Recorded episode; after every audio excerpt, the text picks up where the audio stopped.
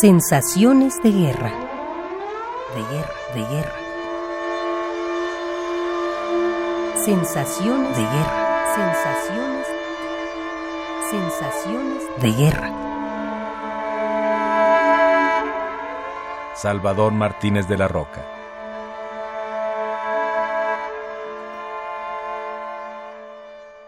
Para empezar, no creo que sea una guerra. ¿Eh? Si esto llega a suceder, ojalá no suceda. Sería lamentablemente una masacre, masacre.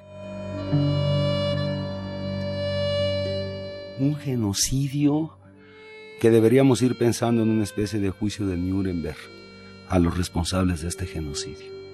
Esa obsesividad de tener un control sobre el petróleo.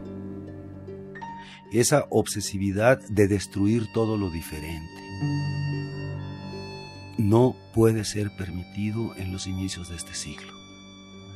Nosotros no podemos, bajo ningún concepto, dejar de mover un dedo en contra de que esto suceda.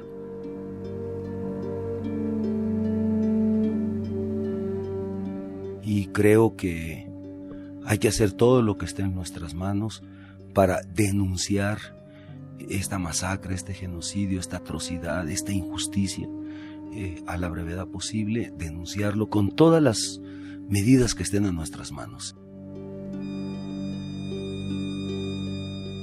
Tenemos que centrar todas nuestras fuerzas en que el gobierno mexicano mantenga una posición a favor de la paz, a favor del diálogo, a favor de la negociación y en contra de cualquier masacre, cualquier genocidio, eh, cualquier uso de la fuerza, como acostumbra el amigo este George W. Bush.